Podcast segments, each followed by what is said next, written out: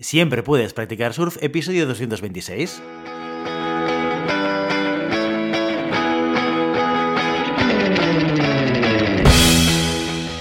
Bienvenido y bienvenida a Siempre puedes practicar surf, el podcast diario sobre recursos humanos. Este podcast está pensado para profesionales de recursos humanos, gerentes o jefes de equipo y podrás encontrar técnicas, consejos, ideas, conceptos y noticias sobre la gestión de personas. Eso sí, con un enfoque práctico y aplicable. Hoy episodio 226 del viernes 13 de mayo del 2022, programa muy interesante porque lo dedicamos a vuestras preguntas concretas con retos sobre gestión de personas y recursos humanos. Pero antes dejadme que os recuerde que podéis encontrar más contenido en nuestro blog e información sobre nuestros servicios en nuestra web, en globalhumancon.com. Desde allí os podréis apuntar a nuestra newsletter para no perderos nuestros webinars, streaming y todo el contenido y actividades que organizamos desde la consultoría Global Human Consultants. Hoy toca preguntas y respuestas. ¿Qué preguntas tenemos este viernes? No te hago esperar más. Empezamos con Paula que dice lo siguiente. Dice, hace poco tuve una entrevista con un hombre entrañable para un puesto técnico de jardinería. No tenía una gran experiencia profesional, pero algo de experiencia tenía, así que esperaba que la entrevista fuese bien y pudiera explicar algunas de las lagunas de su currículum. Sin embargo, durante la entrevista me di cuenta de que no era el candidato que la empresa necesitaba. Si fuera por mí, lo hubiera presentado sin dudarlo, porque me pareció una persona amable y buena. Pero no quiero que ni él ni el cliente pierdan el tiempo, así que lo llamé para explicarle que no continuaba en el proceso de selección. Me sentí fatal y por primera vez me puse a llorar tras rechazar a un candidato.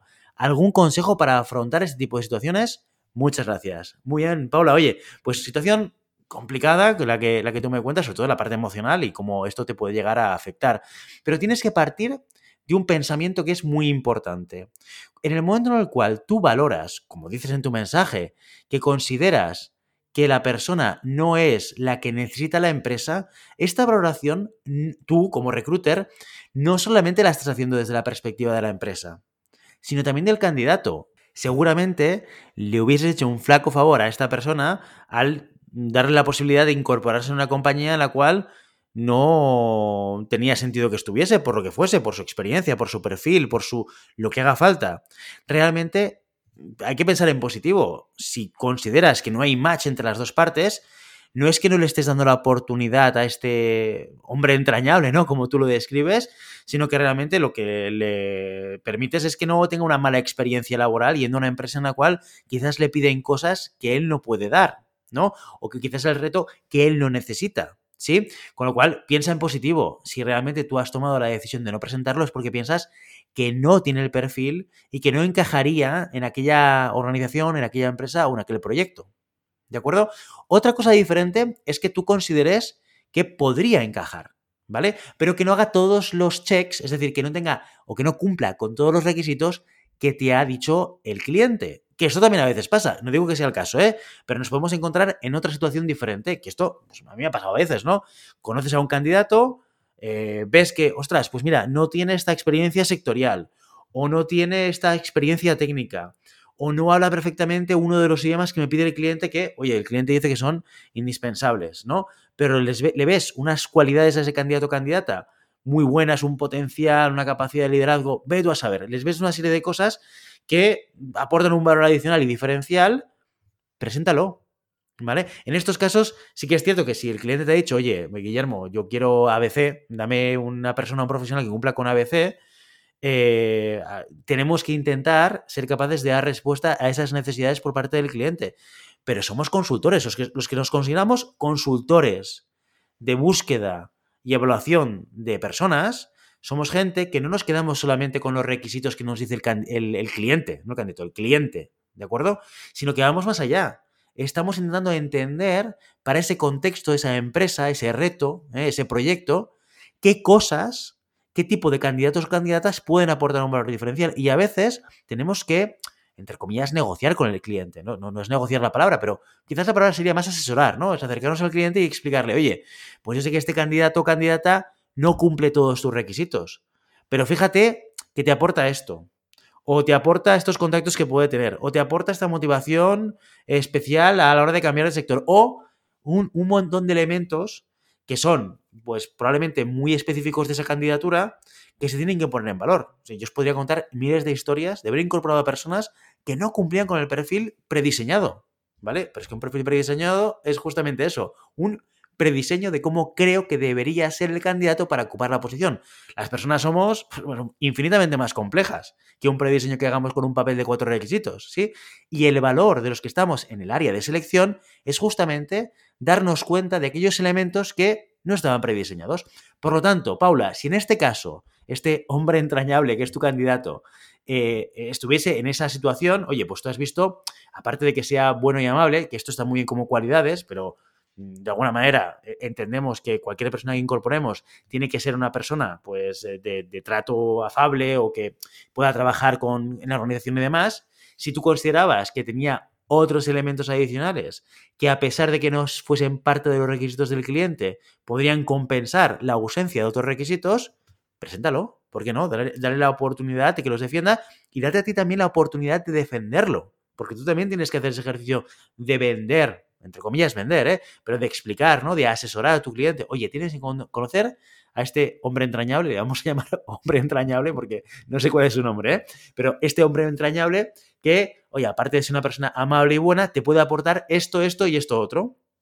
Tenlo en cuenta. Yo te invito a que lo conozcas. ¿Sí? Y después de conocerlo y entrevistarlo, tú decides. Y a tu criterio, ¿eh? porque yo pienso que puede ser una oportunidad para ambas partes, ¿vale? Esto pasa mucho, Paula, en, el, mundo de la selección, ¿vale? Si es el caso primero que te explicaba, que realmente pues no le has podido dar la oportunidad porque no cumple con los requisitos y no crees que haya nada que pueda justificar su presentación, mm, no te entristezcas. Es que le has hecho un favor también a él sinceramente, porque le has eh, permitido el hecho de no, tener una mala experiencia laboral y que en dos o tres meses se vea desubicado. Imagínate que lo acaban fichando, imagínate que efectivamente tus eh, impresiones de que no cuadraba eran correctas, esta persona en dos o tres meses pues acaba saliendo fuera. ¿De acuerdo? Con lo cual, no te entristezcas. Tu trabajo y el trabajo de toda la gente que está dentro del área de selección es acompañar al cliente y al candidato que también es cliente. No nos olvidemos. ¿De acuerdo? Muy bien, eh, pues seguimos con Sergi, con una pregunta muy curiosa. Atención a esta que me va a hacer pensar. A pesar de la existencia de ATS, CRMs y otras herramientas disponibles, aún hoy hay tareas de recursos humanos que son muy manuales y repetitivas. Si pudieras, ¿cuál de estas tareas te gustaría automatizar? Si pudieras diseñar una aplicación, una app para hacerte trabajo más fácil, ¿qué inventarías? Un saludo. Pues ya, decía yo, porque la he leído antes de leerla, que esta es una pregunta que me va a hacer pensar cuatro veces, ¿no? Porque si bien me es muy fácil responder a tu primera pregunta, la segunda no me es tan fácil, Sergi. Cuáles son las tareas que me gustaría automatizar? La parte de administración. O sea, yo siempre que pienso en, estructura de sistemas, ¿no? O software que debería tener un área de recursos humanos, que por cierto es el último área que nos hemos visto beneficiados de la digitalización, ya era hora, ya tocaba que empiecen a llegar eh, eh, SaaS, eh, software as a services, que nos permitiesen fácilmente y con un coste de inversión pequeño el poder digitalizar procesos de recursos humanos, porque éramos, hemos sido los últimos de la cola. Pero la realidad es que cuando yo pienso, como os decía, en cómo diseñar mi mapa de softwares, ¿no? O mi estructura digital en recursos humanos, en lo primero que voy a pensar siempre es en la parte de administración. Esto es lo que tenemos que tener solucionado minuto uno, por encima de todo lo demás, por encima de una ATS, por encima de todo lo demás. ¿Por qué? Porque va a ser la base de todo lo que construyamos a partir de ahí. Cualquier otro sistema que podamos incorporar dentro de nuestra estructura de, sistemas, de recursos humanos, se va a tener que, apoyar de una base de datos de empleados. ¿Vale? Por lo tanto, eh, el, solucionar la parte de administración tiene que ser nuestra primera preocupación. Hay que tener controlado la gente que hay en la organización con los datos necesarios, con los que voy a trabajar yo, no solamente en la parte contractual, aunque ya os digo que en la parte contractual seguramente estaremos cubriendo el 90% de los datos que necesitamos, ¿vale? Sino en cualquier otro proceso posterior que podamos generar a nivel de recursos humanos, ¿vale? Tener en cuenta, tener controlados las altas y las bajas, las modificaciones, si una persona se mueve de departamento a otro, o si una persona pues cambia de centro de trabajo, o, o lo que haga falta. Todo eso hay que tenerlo muy controlado, porque si no, todo lo demás que montemos todo lo que más que, incorporemos dentro de nuestro panel de softwares no va a funcionar bien, no va a servir para nada, ¿vale? Con lo cual, esta es la parte que no sé si me gustaría automatizar, pero la primera que me preocupa siempre que pienso en sistemas en una organización. Y la segunda pregunta, si pudiera diseñar una aplicación para hacer el trabajo más fácil, ¿qué inventarías? Pues no lo sé, no lo sé. La verdad es que eh, creo que tenemos muchas oportunidades de mejora aquí. Han salido en los últimos años muchos software as a services que, tiene una visión como muy generalista, ¿vale? De la, de la solución digitalizada de recursos humanos. Y, eh, están bien porque con un coste bajo pues puedes intentar incorporar la digitalización de, diferentes procesos, desde la administración, control de vacaciones, eh, documentos administrativos, el desempeño, los objetivos, etcétera, etcétera. Tienen una gran desventaja todas estas aplicaciones generalistas y es que justamente son generalistas, ¿no? Y eh, normalmente son muy fuertes y muy potentes en aquella vertical o en aquella función o en aquel proceso que es el inicial, el que eh, en primera instancia genera el software, pues hay algunas que empiezan por administración. Entonces, en administración son muy buenos. Todo lo demás van incorporando para ampliar servicios a sus clientes, ¿sí? Pero claro, no han invertido ni tanto tiempo ni tienen tanto conocimiento. Y eso se nota en el software, ¿sí? Eh, por lo tanto, si yo crease una aplicación a día de hoy, iría hacia una aplicación de nicho. Cogería un proceso de recursos humanos, que hay unos cuantos, y haría una aplicación especializada en eso. Pues esto puede ser muchas cosas, desde la comunicación con empleados hasta la gestión de desempeño, hasta los sistemas de gestión por objetivos en, modelo OKR, SMBO, lo que más os guste. Eh, cualquiera de estos podría ser la gestión del talento, un mapa de talento, lo que haga falta. Cualquiera de estos podría ser eh, la causa del diseño de una aplicación o de un SaaS, en este caso, para solucionar este proceso, pero de manera muy especialista. Y yo siempre recomiendo, en esta línea de pensamiento, que lo más interesante muchas veces en una organización, sobre todo ahora, con los costes que tienen este tipo de softwares, que es que hace 10 años, para instalar un software de recursos humanos, te tenías que ir a SAP o a Meta 4 o a uno de estos grandes y era una morterada. Te, te cobraban, la implantación era brutal. Ahora, con cuatro duros, te, metes un sistema que te ayuda a hacer las, cosas más básicas y, a un precio, pues muchas veces, comparado con hace 10 años, ridículo, ¿sí? Y eso te, permite hacer otro modelo diferente al que hacíamos hace 10 años, que es el de incorporar softwares de nicho. No, no, yo es que la gestión de desempeño lo hago con tal herramienta que es súper buena en gestión de desempeño. Y ahí, ostras, vas a encontrar que tal y como tú entiendes el desempeño, se soluciona. Ah, no, yo para la evaluación del clima laboral utilizo este software que es de nicho, específico para el clima laboral. Pues perfecto. ¿Por qué? Porque esta gente habrá hecho y se habrá preocupado en que en la evaluación del clima sean los mejores, ¿de acuerdo? Con lo cual estarán súper especializados. Y así en todo, ¿vale? Sé, Sergi, que no estoy respondiendo a tu pregunta, pero si analizas los procesos de recursos humanos, te vas a encontrar varios en los cuales falta esa aplicación, ese SaaS especializado, centrado en solucionar un problema muy concreto de recursos humanos y es el que yo desarrollaría o diseñaría para hacer más fácil esa tarea. ¿De acuerdo? Y acabamos hoy viernes con el mensaje de Ángela, que nos dice lo siguiente, dice, hace poco mi manager me dijo que una de mis virtudes es que era una persona disruptiva, que no aceptaba el status quo. Esto me ilusionó, especialmente porque soy una persona a la que le cuesta seguir al rebaño y sin embargo en otras empresas este aspecto me ha costado más de una reprimenda. Ahora que sé que hay managers que sí valoran este aspecto, ¿cómo puedo indicar en mi currículum que soy una persona disruptiva sin que parezca un mal atributo? Gracias. Muy bien, Ángela. Primero de todo, oye, chapo al manager que tienes, ¿eh? O sea, felicidades y, alegría para ti el hecho de que puedas tener un manager que te diga, que te explicite que una de tus virtudes es ser disruptiva. ¿Por qué? Mira, te explicaré mi, mi experiencia personal. Yo siempre había pensado a nivel profesional, cuando empecé a trabajar, que a mí me pagaban para decir lo que pensaba. Y tú podrías pensar, hombre, pues, pues tiene sentido, ¿no? Pues has estudiado una carrera profesional, tienes una serie de conocimientos, una experiencia más amplia o menos amplia, y por lo tanto, cuando alguien me contrata o alguien te contrata, lo lógico es que quieran escuchar mm, qué es lo que tú harías o qué es lo que tú piensas sobre eh, determinados elementos de la organización. Craso error, craso error. Yo, como tú, me he encontrado con una situación completamente contraria, que en la mayoría de los casos las organizaciones no están preparadas, por lo menos, por lo menos aquí en España, ¿eh? no están preparadas para escuchar algo que sea diferente a lo que ellos quieren decir, quieren pensar o quieren escuchar. Con lo cual, estas personas que decimos que a veces no aceptamos el status quo o, que lo ponemos en duda o que nos planteamos preguntas sobre decisiones que se están tomando, somos personas incómodas, personas que oye, pues, ¿sabes qué? Molestáis un poco en la organización, porque si al final cada vez que se propone algo, vosotros levantáis la mano para ponerlo en duda, pues molestáis. Con lo cual, oye, mejor os calláis o os vais a otro sitio a molestar, ¿vale? Y esto te lo digo como reflexión para que valores muy en positivo el tener un manager que eh, pues ponga en valor esa virtud de, la, de no aceptar el status quo, porque no es fácil y muchas organizaciones no lo aceptan y lo evitan en la medida de lo posible. ¿De acuerdo? Dicho esto, ¿cómo puedes indicar en tu currículum que eres una persona disruptiva? Claro, aquí dependerá la importancia de ser o no disruptivo, depende un poco también de tu función y de lo que tú hagas. No es lo mismo que seas un profesional de marketing o una profesional de marketing en tu caso, que seas una profesional de finanzas, ¿vale? Donde ser o no disruptiva puede generar un valor diferente. ¿no? Cuando tú te dedicas al marketing y eres alguien disruptivo y buscas maneras diferentes acercarte al consumidor o al cliente y demás, esto genera un valor que quizás en finanzas, cuando alguien es disruptivo y quiere ver diferentes maneras de hacer la contabilidad, pues bueno, evidentemente cuesta mucho más entender cómo esto te puede aportar un valor diferencial. ¿De acuerdo? Dicho esto, también hay que diferenciar entre tres conceptos de los que tú hablas. Ser disruptivo, no aceptar el status quo y no seguir al rebaño son tres cosas muy diferentes. Muy, pero que muy diferentes. Fíjate, ser disruptivo es tener ideas diferentes, ¿no? Romper con lo que hay. Perfecto. No aceptar el status quo depende de cómo lo expliquemos.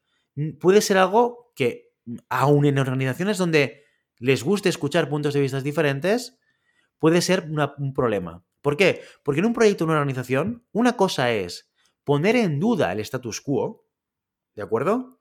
Y otra cosa es no aceptar el status quo.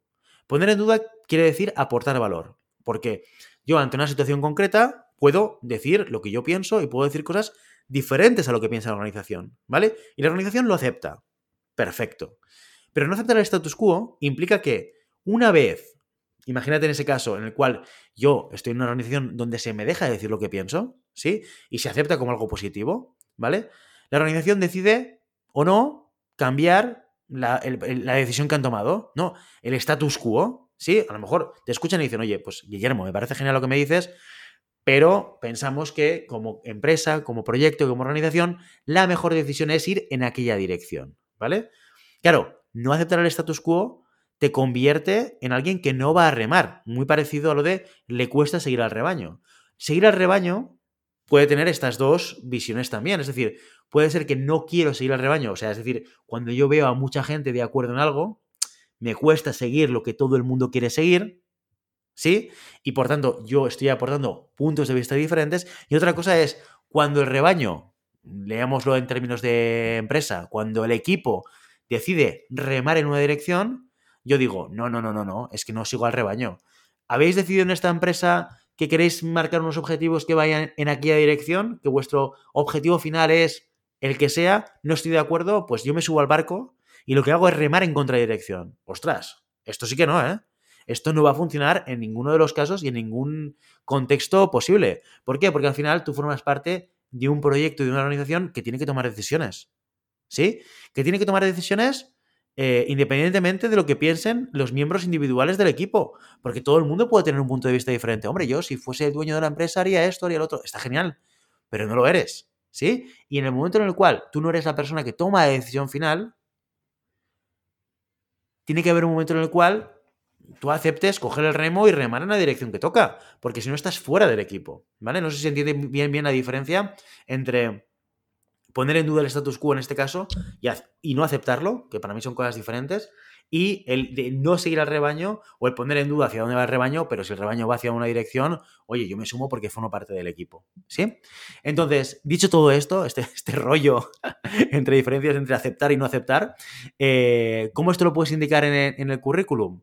Ponlo directamente en las primeras frases de, en el que sería el acerca de, de tu currículum, lo que sería en LinkedIn, ¿no? El acerca de, pues ahí lo puedes poner, oye, pues soy una persona disruptiva que me gusta pensar diferente, que, que siempre pienso nuevas maneras de trabajar. Yo evitaría el concepto que no acepto el status quo, porque eso tiene esa versión negativa, o el concepto de no quiero seguir al rebaño porque tiene esta versión negativa que te estaba contando, pero todo lo demás, yo creo que cualquier persona y cualquier profesional que, considere que realmente quiere tener un equipo que aporte y que vaya más lejos, tiene que aceptar tener gente que piense diferente, ¿vale? Gente que piense diferente, pero gente que también luego se ponga a remar. Eso sin lugar a dudas. ¿De acuerdo, Ángela? Oye, pues espero que esto te sirva un poco para ver cómo orientar esto. Y una vez más te digo, oye, abraza a ese manager, porque te juro que no hay tantos, que no hay tantos, ¿de acuerdo? Y mientras tanto, ya sabes, no puedes tener las olas, pero siempre puedes practicar surf. Y hasta aquí nuestro episodio de hoy. Como siempre, queremos invitaros a que os pongáis en contacto con nosotros, nos deis vuestra opinión y nos sugeráis si tenéis algún tema o alguna pregunta concreta. Lo podéis hacer a través de la página de contacto en globalhumancom.com barra contáctanos o a través de las redes sociales. Estamos en Facebook, en Instagram, en Twitter y en LinkedIn. Y si el contenido de este podcast te gusta, no te olvides suscribirte, darnos 5 estrellas en iTunes y me gusta tanto en iVoox como en Spotify. Igualmente recuerda que puedes encontrar más contenidos, noticias y recursos en nuestra web, globalhumancon.com. Muchas gracias por todo, por tu tiempo, por tu atención y por tu interés en estos temas sobre gestión de personas. Nos escuchamos la semana que viene, el lunes, con una nueva entrevista interesantísima. Hasta entonces, feliz fin de semana.